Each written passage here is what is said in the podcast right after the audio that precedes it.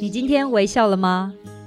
跟着微笑台湾深度走访台湾每个乡镇、每个角落、每座山、每条河，发现这块土地上更多动人的故事，让这座岛屿和你重新连结。现在就出发！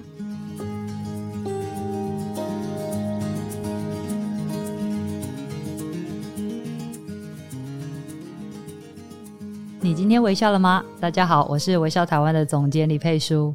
今天这一集我觉得有点不一样诶，因为过去我们聊的是台湾地方的故事，然后透过地方的人深度的旅行去了解我们脚下这块土地到底承载着什么，然后我们想向他学习，但是很少会去回到自身来去看旅行的意义跟获得。那今天的邀请的这位来宾呢？我一定要讲一下这个来历，太有趣了。就是我们微笑台湾过去有一有一任的社群小编，他很喜欢大佩。嗯、然后呢，我后来因为我自己不从事水上的活动，就水下的运动，所以我其实没有看过大配的节目。但是到后来有一个大配的呃节目吧，好像叫做酱子也可以。然后那时候大配挑战了槟榔西施。对，然后我觉得哇，这个太太草根性太重了，它太有那个本土的感觉了，我就整个爱上，然后就开始注意到大配，然后一直到前阵子我看了那个《消失的情人节》这部电影，就成为你的粉丝。嗯、好，那我们今天的来宾呢，就是他是第五十四届跟五十六届金钟奖生活风格节目的主持人奖的得主，然后他既是演员，他也是主持人，同时也是歌手的李佩瑜大佩，欢迎大佩。Hello，大家好，佩叔你好。好，都差一个字，对，我们两个都大配了，对，真的 耶，yeah, 开心。今天呢，真的是等大配等很久了，因为我刚刚讲的这一段，真的是我自己也是一个小粉丝。然后我相信我们两个都在台湾各地跑来跑去，对，只是我们从来没有透过这样子呃所谓分享自身经验来去思考旅行这件事情。嗯、不过我相信，呃，我还是很想要请大配来跟大家讲一下，说，哎，你的。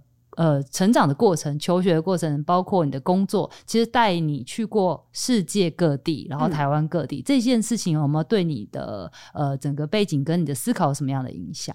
我觉得有非常非常大的影响。嗯、我小时候六岁的时候就大班毕业，嗯。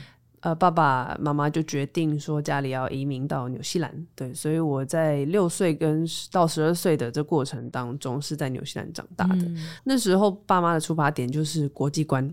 他就觉得国际观跟英文的能力其实是非常重要的，对。然后也因为爸爸是飞行员嘛，他自己呃从小就是在台湾长大的，所以他更会觉得有飞出去之后看到这个世界的，他觉得国际观这件事情是就是不可或缺的，在未来的竞争力量。所以其实他觉得把握这件事情，把握学习。能力最强的六到十二岁是很重要的，所以我们就飞出去了这样子。嗯、那十二岁回来为什么呢？因为爸爸说差不多了，英文学的很好了，嗯、可以回来被污染了，所以我们就回来亚洲社会上，就是一般的公立普通的小学、国中，然后我就这样考上一一般的公立高中这样子，然后大学读复大。那其实我我觉得为什么那时候坚持回来，也没有要读什么美国学校，呃，也没有要想办法进欧洲学校，就是要跟着一般的体制这样子，是因为我觉得爸妈觉得接地气 也是很重要的。对，你要有国际观，但是你要知道这世界在发生什么事，你要知道你生出来的这个国家对台湾这个地方，它到底是有什么样的文化存在。对，你要会拜拜，你要会讲英文，但你要知道用英文去。怎么样跟你的外国朋友解释拜拜？哦、对，然后如果朋友来台湾的话，你要怎么介绍这个地方？嗯、对，所以，嗯、呃，我们就是一直跟着台湾的这样教育系统，一直到了我到了到大学，然后大学我读的是福大织品服装学系，我读的是织品设计组。嗯，大四的时候。去瑞典交换学生，然后去为什么去瑞典呢？对，又飞出去了。对，又飞出去。哦、为什么去瑞典？就是因为那是唯一一个 我们系上的交换姐妹校，只有这个选择啦。对，但是呃，我一开始是没有要去。第一是因为其实蛮贵的，嗯，北欧就是一个昂贵的生活费非常高的一个地方，然后机票也很贵。我想说，哇，去欧洲好像根本没想过的事情，嗯、但是后来又觉得。好像这次不去，你根本不可能在欧洲生活吧？嗯嗯、不会，不会有这机会。对，那跟去玩又不一样，完全不一样。嗯、你真的是要在那边生活，然后一个学期这样。然后那时候又是一个就是臭小孩。他说有有个大学交男朋友，他说要远距离，我想他，很纠结，很纠结。我现在心里想说，当然是把男朋友丢掉啊，赶快去那边谈个小孩子不懂事，对啊，谈个短暂的恋爱也好。嗯，没有，就是后来就飞过去，然后在那边生活了一个一个学期，就是六个月的时间，嗯、也是很开心，认识了。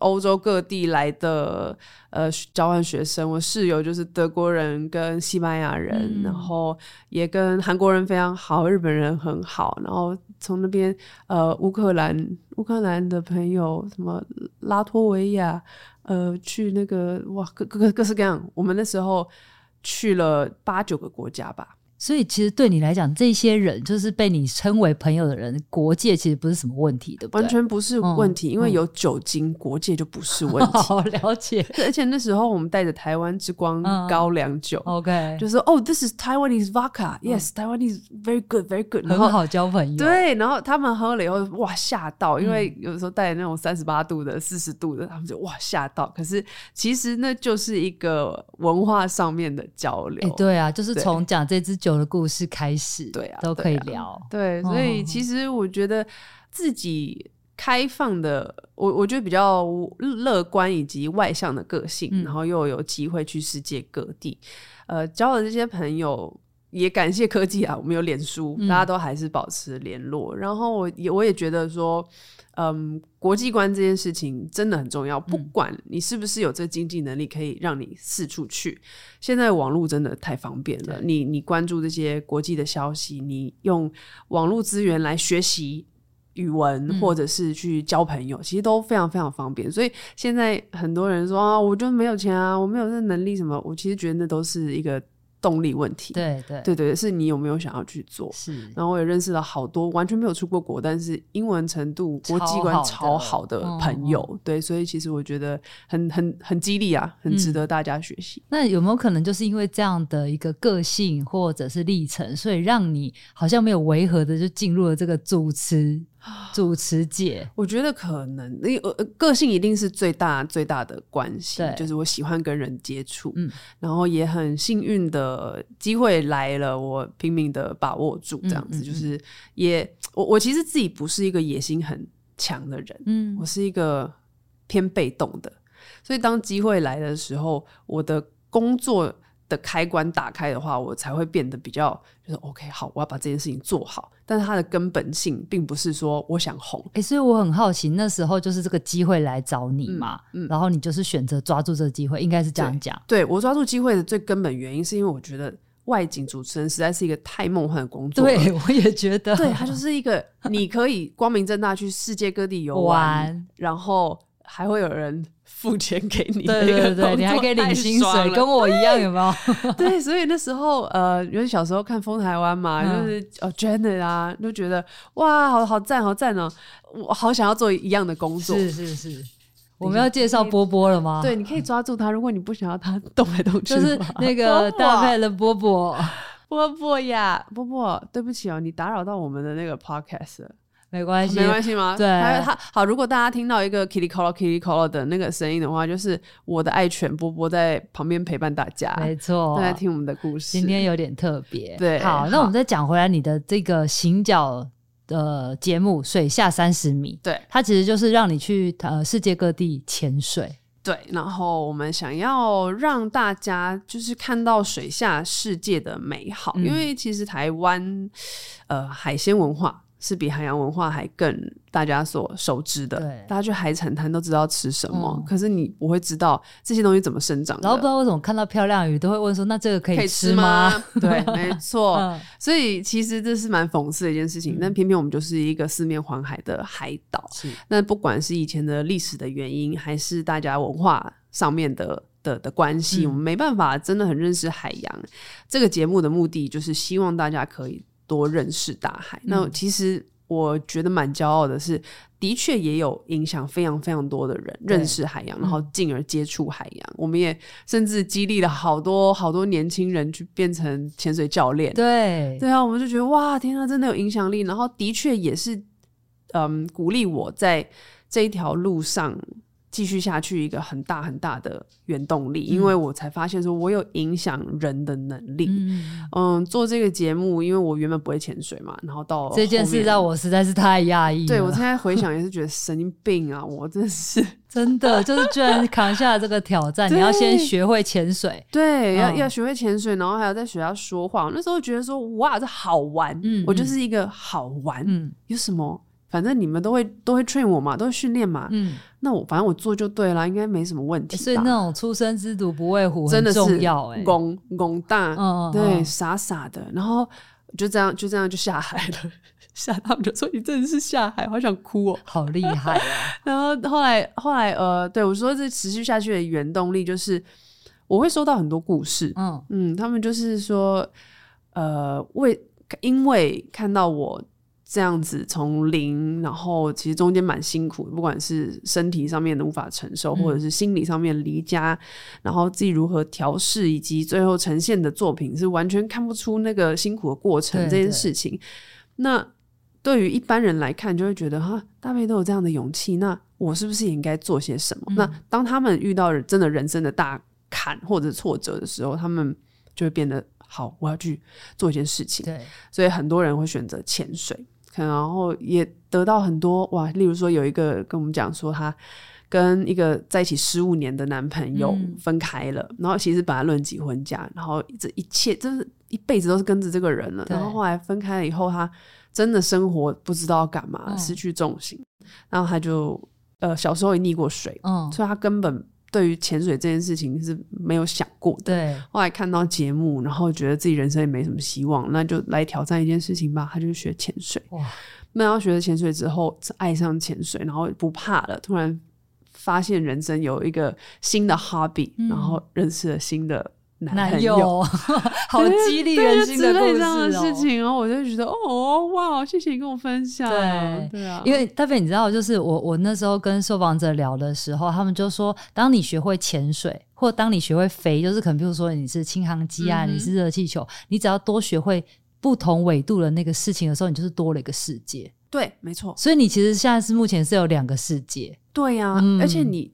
真的是很难跟人家形容那个无重力的感觉，或者是你你看 VR，你没有办法跟水里的三百六十度比拟。嗯，对啊，很奇怪，太有趣了。对啊，包括比如说在飞上天的的时候也是，他们说其实你开那个轻航机，你其实很容易失去那个方向。就是对我觉得那个都是在不同的世界，你真的要进入到那个世界，你才有办法体会的。对，嗯，然后我觉得你刚刚讲的其实就是旅行教会我们的事情，是呃有什么大不了的？不过。就是一个勇气的事情，而且当我我觉得常常会在旅行中有些顿悟，嗯，你会发现真的没什么了不起的。哦，你在你在都市里面所纠结的那些事情，你到外面之后真的会很小。对，我们常常听到这一句话，是，可是你如果没有亲身的顿悟，你这句话就只是一句话，嗯，大家都爱讲的话而已。是，你必须要出去。哎，所以你现在平常还是会继续潜水吗？我潜水会比较少，嗯、因为潜水有很多的那个附加的状况，哦、例如说头发会坏掉啊，晒、哦、黑啊，什么就都会影响现在正在进行的工作。对，所以偶尔会去那个台中会有有一个潜立方，哦、就室内的泳池，对，会会去那边泡一下。一下对，但是真的要去大海，那个咸咸的海水已经有点久没吃到了，有点想念。大飞身上好像体现了一种广义的旅行。好像就在说，人生也是一场旅行，而且可以从中认识自己跟这个世界的关系。那你是不是可以聊聊几个你不管是工作上或个人的经验，然后来讲一下这个旅行带给你的疗愈也好，或者是一些体悟？我呃有写过一首歌叫《单程旅行》，嗯、是《单程旅行》这首歌，它的副歌就是这一趟单程的旅行。打包了追逐的勇气，嗯、慢慢走想要的人生，别太急。嗯、然后这一首歌为什么写出来呢？是在出水下三十米的外景。哦、然后那时候我们是要去维岛，维岛是一个根本台湾可能只有一百个人知道的地方。嗯，就是在哪里？印尼最末端的一个小岛。哦、嗯，是最。Sorry，我忘记最西还是最东，我忘记了。呃，然后那个岛呢，很少很少人去。嗯，它要转三班红眼班机才会到，然后全部都是那种联航很很小很小的飞机才会到。嗯、我们在吉隆坡的机场转了等了七个小时的飞机，然后其实机场很大，嗯，国际机场，世界各地的旅人都在那边，就是走得很快，急着转机这样，然后我们就在那边。席地而坐，找地方可能打字啊，我在那边写歌啊，在编曲什么的，我就看着大家在那边走走走，然后其实眼神都算是有点空洞，嗯、我就很好奇，每个人要去哪里，你的目的在哪里，然后就想着，其实每每不管你要去哪里，你的人生都是一趟单程的旅行，嗯、对你就是。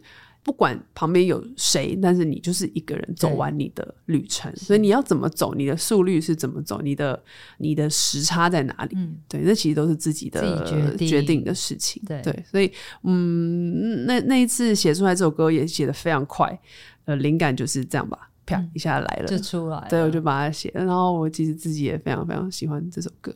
我觉得你刚刚讲这件事情是把自己置身在一个又是身在里面，但是又是一个旁观者的角色，对，再去观看这些人人来人往，还有旅行本身。嗯、我发现旅行其实可以带给大家很多独处的时间。虽然我们有时候都是呃跟着朋友啊，跟着家人去旅行，嗯、但是其实回到自己的时候，那个旅行的状态会完全不太一样。嗯、对，可是我我后来发现，我即使到现在。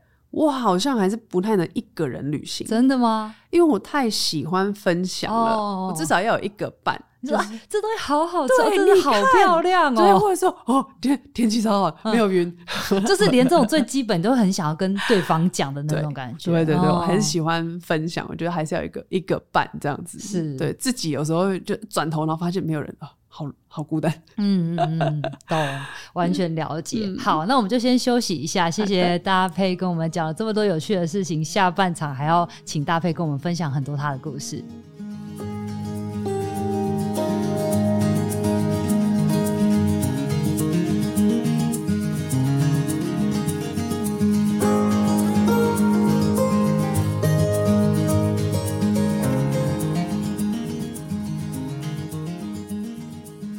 回到节目。今天我们邀请到的来宾是李佩瑜大佩，他既是主持人，又是歌手，也是演员。那讲到他是歌手呢，他从二零二零年的《单程旅行》这张专辑，到最近发表的新专辑是说，嗯，对不对？对。大佩，你的乐团叫做瘦瘦英雄，嗯、对。为什么叫瘦瘦英雄？呃，瘦瘦英雄其实是。音译，嗯，对，我们一开始取名是 Social Heroes，哦，对，就是英雄嘛。英雄其实，在普通一般日常的时候，就是正常人。哦，你看超人，他真的要出任务的时候，他才会去电话亭里面爬，然后去变装变身这样子。嗯，那我觉得好像每一个人。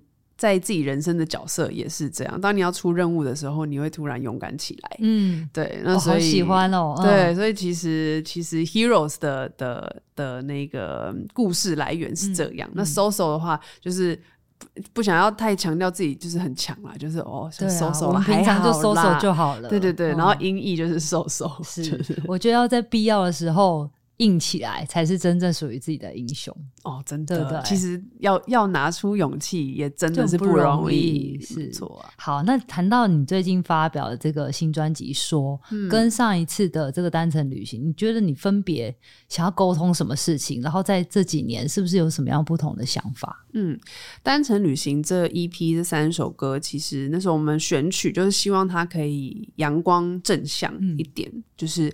对于任何一个嗯、呃、正向美好的关系是都可以适用的，不管是友情、亲情、爱情，嗯呃单程旅行嘛，大家给予勇气往前走，然后耳朵开的话，就是所有的陪伴，嗯，以及嗯真的很很无限付出的爱，对，然后爱情的话，就是你的名字这首歌，嗯，都比较甜，比较。很适合午后在草地，就是拿着一瓶啤酒晃啊晃啊，就是很有微风吹过那种哇，很舒服的感觉，是好你的个性的感觉。对对对对对，嗯、大家可能所认识的搭配的样子，嗯、然后它是可能是明亮的粉粉的颜色这样子。嗯、对，那经过了三年，我们发行的《说》这张专辑，其实它。我觉得三年是很长的一段时间，会发生很多事情，很多的成长，包括我自己啦，工作上面、人生上面呢，都有很多很多的新的历练。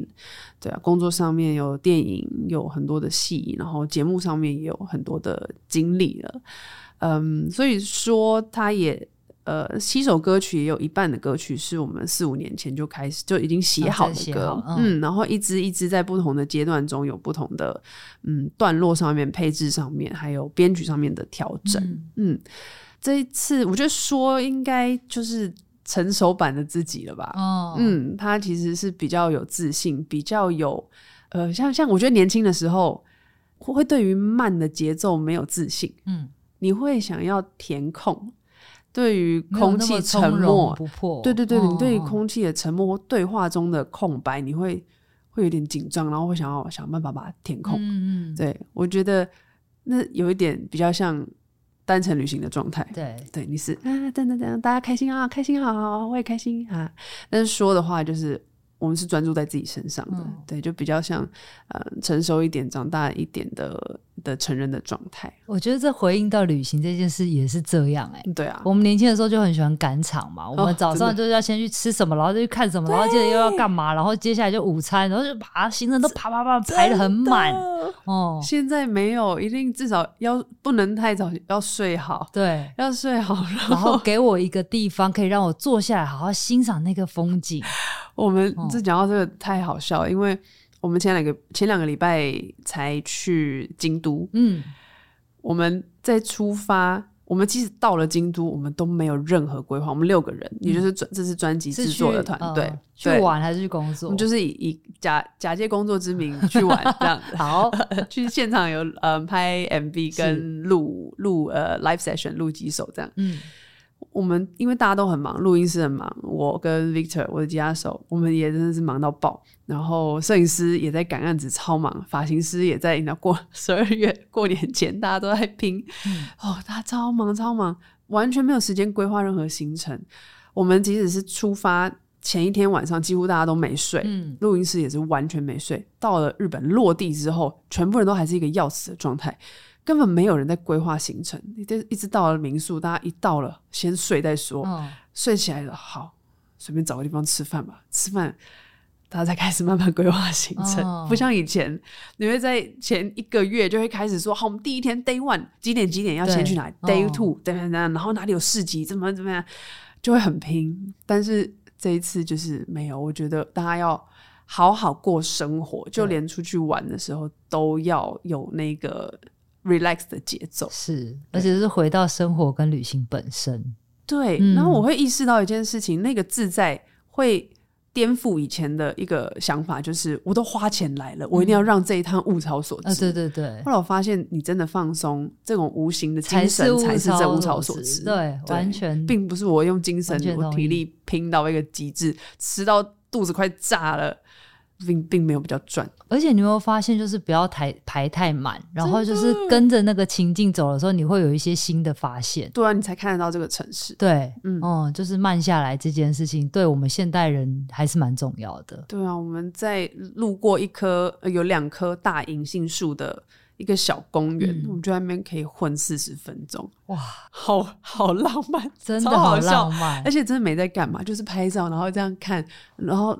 荡秋千，然后超无聊，哦、但是就很开心。我忽然想到一个经验，就是我前阵子去花莲的玉里哦，然后那个玉里我从来都不知道说有这么多有趣的东西。然后那时候是跟着在地人嘛，我们骑着脚踏车，那就到了一个警察局，他就带我去警察局。我想说你带我来警察局干嘛？就警察局旁边就有一棵百年的好几棵百年的大樟树，然后在一个午后哦。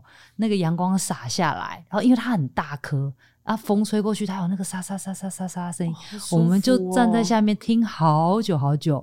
我就觉得哇，对，这个就是旅行最最值得等待的那一刻，真的就是听那个樟树在跟你讲话的声音。好爽哦，对，好开心哦。好啊，那我们接下来我就很想问大佩，你刚才讲说你不是去京都拍 MV 嘛？但是你有一支有一首歌叫《无意》，嗯，这首歌它其实选择的是在宜兰的外澳的沙滩拍摄，为什么选在那里啊？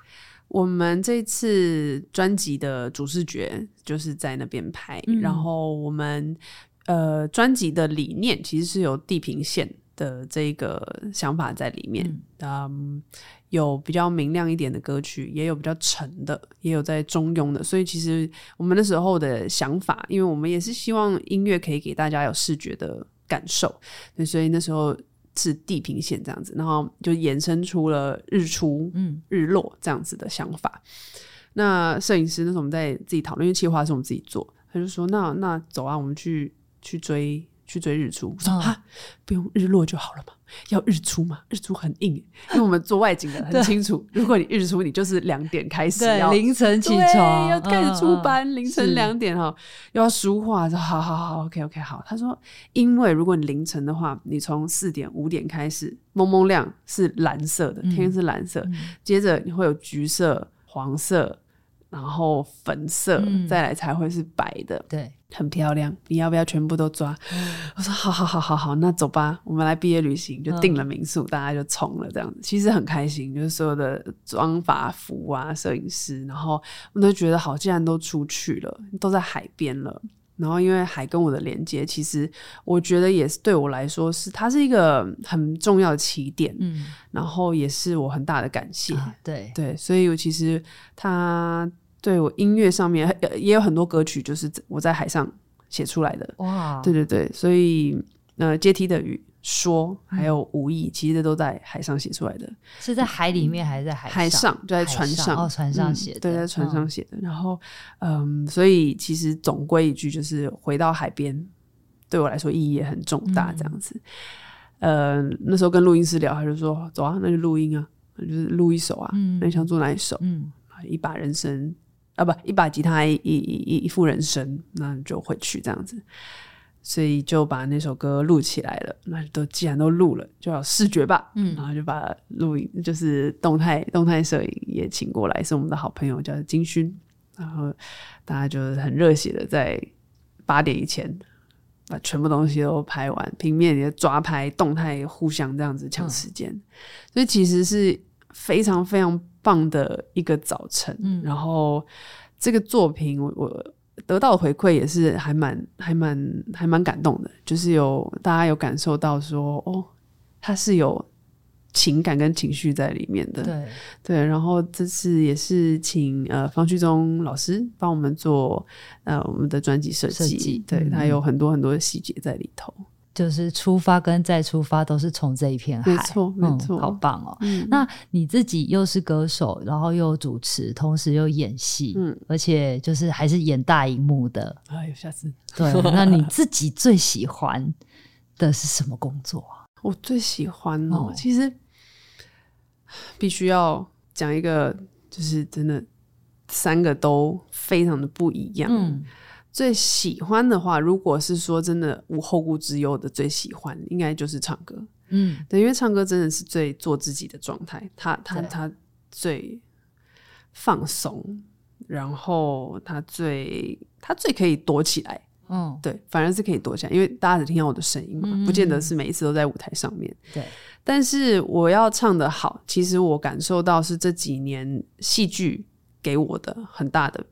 呃，帮助，嗯、呃，戏剧就是你进入每个角色嘛，嗯、你要故事连接，你要预设他是什么样的心情，然后你要演出来。但其实唱歌，每一首歌曲也是一个角色，嗯、它也是有情境跟故事，它有情绪。嗯、所以其实我觉得戏剧上面的运用在歌唱是非常是非常大的帮助，太有趣了。对，那我我很开心，很多听众粉丝他们也都听出来，他们说哇。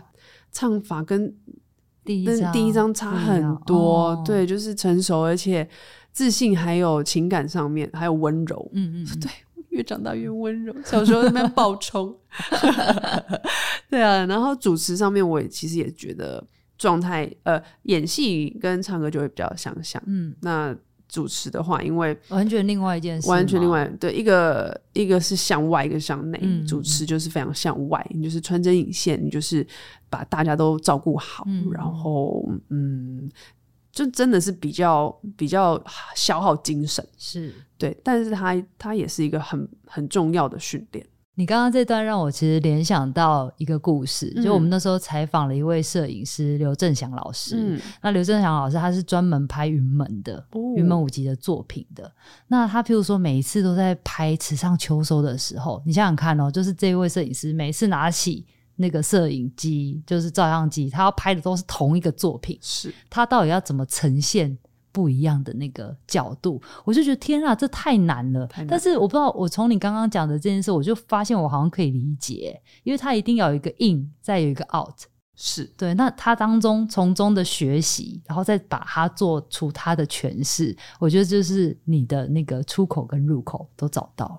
我觉得要很有感受这件事情，嗯、首要的事情是放松，是学会放松超难。超难的啊！超难，你一直告诉自己要放松、放松、放松，但是很难。对，就是你，你要记得要忘记哦，要忘记，要忘记，要忘记，不可能，哦、你是不可能忘记。所以放松是一个很奇妙的状态。那你有找到到底要怎么样放松，而不是一直叫自己放松，却自己没办法放松？因为我以前我一开始主持其实不好，嗯，我一开始我我也很挫折，我就是不喜欢主持，因为我就会觉得主持很累。嗯嗯，那。我后来找到关键，是因为我不放松，oh. 我不放松，我就没办法做自己了。哦，李佩瑜就不会出现，是我就会是一个很生硬的，印象中很厉害的主持人。哦，但我并不会看的看起来比较厉害啊。对，他就会是一个很硬的状态。所以那时候主持的不好，制作人也不开心，嗯、他就会。一直想要训练我，他就说，你明明就有那个特质，嗯、为什么试镜的时候试的这么好？那是因为你没有，你无后顾之忧，嗯、你就很放松，嗯、叫叫你怎么样怎么样，然后你反而有自己的古灵精怪的东西出来。放松这件事情。是很难，我们都知道，但你要想办法。你真的提醒到我哎、欸，因为你知道，譬如说我们现在在就开始正式在录，嗯、我们都好像就是不知道为什么就少了一点什么，但是一哦，他那个我们的企划制作就按按下了说哦好，已经结束了，我们就开始聊，然后那个东西后面的变很好，所以他有时候他不用讲，嗯，他就按就对了，他不用告知，直接收入最精彩的部分。对啊，像《消失的情人节》我们原声带里面的最后一首，嗯、也就是。那个我们我们乱聊乱唱的一段，我跟导演两个人，然后被他录下来，然后偷录那东西超精彩，好好玩哦！对啊对啊，欢迎大家去听听看。好，那最后一题，嗯、大佩，你私底下最喜欢什么样的旅行？因为我刚才就在问你嘛，我知道你最近很忙，嗯、但是如果给你三天，那三天你不用看手机，然后不准工作，那三天你会怎么安排在台湾的旅行？我应该会往。往人很少的地方去，嗯、我想要去山上。你想要去爬山？我我应该不会想要去爬山，我想要去往山里去，然后我想找一个部落。嗯嗯，我想要去部落里面，然后去蹭饭吃。嗯，哎、欸，挨家挨，很不错。这个 打招呼蹭饭吃，然后吃饱了就回去民宿或干嘛去耍废睡觉。哇，这一定很棒。我。我还是喜欢跟人接触，嗯嗯，对，但是我喜欢跟陌生人接触，嗯，完全可以无后顾之忧的做自己，然后放空，但是同时又可以跟人的生活学习，对，可以没有讯号，但手机要电，这样我才可以录下来可爱的。部落的朋友们，哎、欸，真的，而且搞不好你去那里又又写了一首歌，哦，可能、哦、不止一首，或者是他们可以跟我一起写，对啊，一定很好玩。嗯，我其实觉得旅行的获得这件事情，我过去常常讲说，旅行最大的获得是同理，嗯，因为我们常常都在讲说，哎、欸，我在旅行看到了什么，看到了什么，然后那个看到会让你发现说，哇，原来你原本什么都不知道。但是我们都以一个外人的角度去批判，说你这个做的不好，那那个应该可以怎么做？嗯，但是那是因为我们不够理解当中的状态，不太了解他们的为难之处跟痛苦的点。但真的你旅行的时候，你就看到了，哦，他不这么做是因为什么什么什么？那他想要这个是因为怎么样怎么样怎么样？所以有很多的呃，我们常常讲说网络上看到的一些状况、嗯、问题、争吵、纠结，都是处于一种无法同理的。状况嘛，对那让我觉得，呃，旅行其实有在让我帮助我去理解这件事情，所以我觉得就会通，对不对？对，真的就会通了。那你的获得呢？你最大的获得会是什么？获得哦，呃，应该就是刚刚有讲到的放松。嗯，对你那个放松的状态，你会，嗯，会突然想到一些事情吧，然后想到一些事情，有时候会是人跟人之间曾经没有办法解开的东西。曾经你觉得很很卡的，或者是工工作上某一次没有很好的表现，嗯、这时候应该可以更好，诸如诸如此类的东西。我觉得那是真正的放松哎、欸，因为大部分大家的放松、啊、哦，我要去度假，然后去那边度假完回来还不是一样有压力。但是你的放松，它其实去梳理一些自己的状态。对，那你回来又是一个重新的、全新的自己，可以重新再出发。东西跑出来的时候，就是放松的一个一个一个迹象。真的，真的。对啊，今天非常谢谢大佩，可以跟我们分享非常多的生命经历跟故事。谢谢佩叔。那也欢迎大家支持大佩的新专辑，可以去听听看他的这张专辑《说》，然后在旅行的时候就把它。点播下去，放下去，陪着你一起去旅行。